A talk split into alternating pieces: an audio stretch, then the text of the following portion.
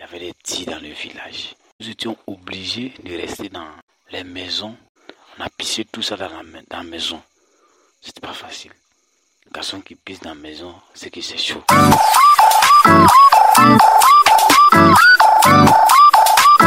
Bienvenue dans Pour chaque enfant, le podcast de l'UNICEF dédié aux droits des enfants. Éduquer, inspirer, agir. En avant pour les droits des enfants.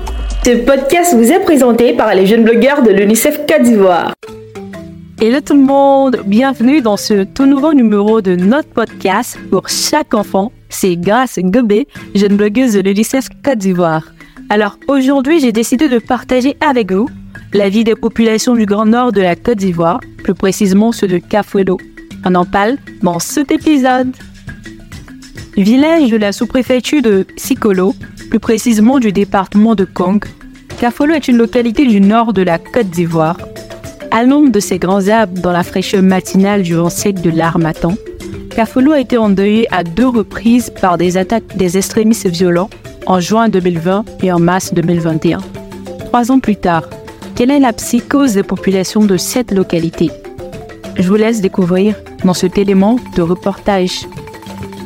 Soucieux et désireux de cerner l'état de ses habitants, nous avions décidé de faire un tour dans cette zone.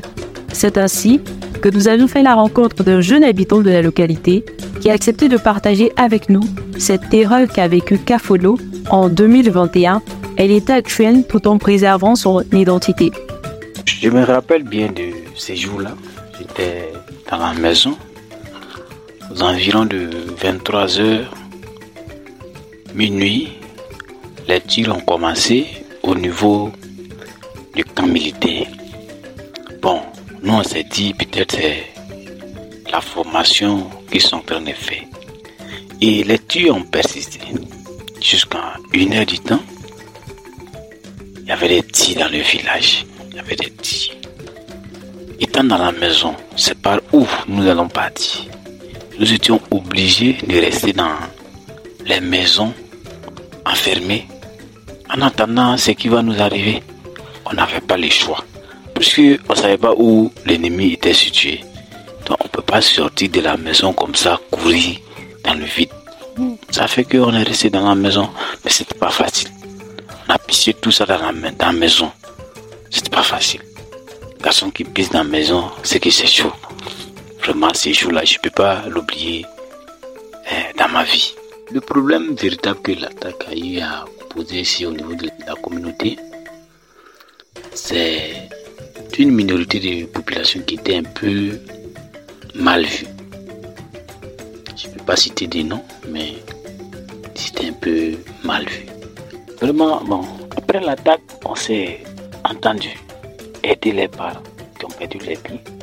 Bon, je peux, on peut rendre gloire à Dieu ici à Kafoulou. Les dégâts, j'étais peu. J'étais peu. Avec la résilience de la population, on s'est reconstruit en venant en aide aux, parents. De façon, nous, on pouvait. Mais c'était pas tout. Il y a l'appui de l'UNICEF qui est venu. L'UNICEF est venu en don avec la population victime. Ceux qui ont perdu les parents, surmonter eh, à cette situation. Mais avec euh, la sensibilisation des jeunes ambassadeurs qui ont sillonné les cours, les bâtiments pour sensibiliser les différents ménages sur le vivre ensemble. Avec l'appui de l'UNICEF aussi, par le biais des ambassadeurs de la paix, vraiment ça porté fruit. Aujourd'hui, on est dans la joie. S'il dit je suis, c'est que c'est moi seul. On est dans la joie à Kafolo. Puisque après l'attaque, la sécurité est renforcée, on va bien dans nos occupations, on n'a pas de problème actuellement. La sécurité en tout cas est garantie à Kafolo ici.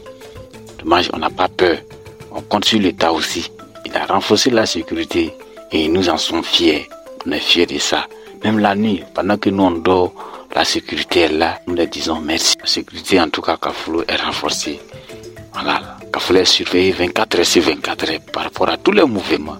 Vraiment merci. Comme nous l'avons entendu, aujourd'hui, règne la paix et la solidarité à Kafolo. Nous pouvons toujours compter sur l'appui indéfectible des jeunes ambassadeurs de la paix de cette zone grâce à l'appui du Fonds des Nations Unies pour la consolidation de la paix.